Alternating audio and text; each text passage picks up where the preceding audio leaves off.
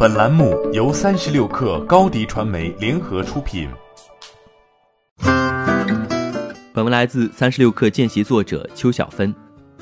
吉利在下一盘大棋。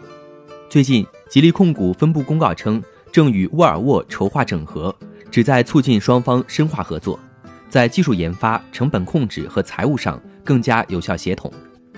吉利方面表示，整合后的新集团不会改变旗下沃尔沃汽车、吉利汽车、领克汽车、吉星等品牌的定位。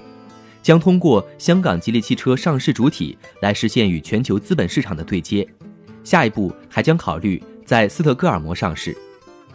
沃尔沃的命运一波三折，一九九九年在被福特以六十五亿美元收购后，二零零九年遭遇金融危机的福特因为财政状况危机被迫转手吉利，在被吉利以十亿美元接盘后，如今沃尔沃的市值已经上涨到了超过一百六十亿美元。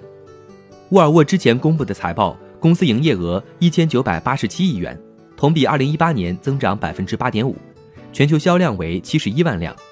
吉利这边二零一九年销量为一百三十六万辆，若两家成功合并，将创造出销量超过二百万辆、市值超过三百五十亿美元的车企，超过了目前市值最高的上汽。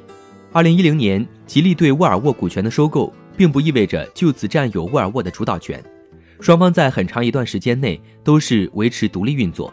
品牌上也是独立的，可以说，吉利十年前的那步棋更多是为了获得和沃尔沃这个豪车品牌的合作机会。彼时，沃尔沃自身的造车技术在福特的沉淀下也有了很大的提升。吉利如今显然不满足于这种关系。二零一三年以后，双方在成立研究中心、共同出资成立公司上动作频频。二零一九年，双方索性合并发动机业务，这也是更深入合并的前兆。对于吉利来说，在香港和瑞典两边上市，也能吸引两地的投资者，进一步实现国际化战略。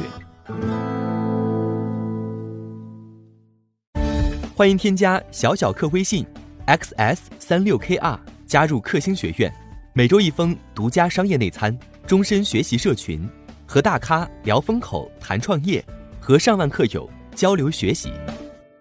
高迪传媒，我们制造影响力。商务合作。请关注新浪微博高迪传媒。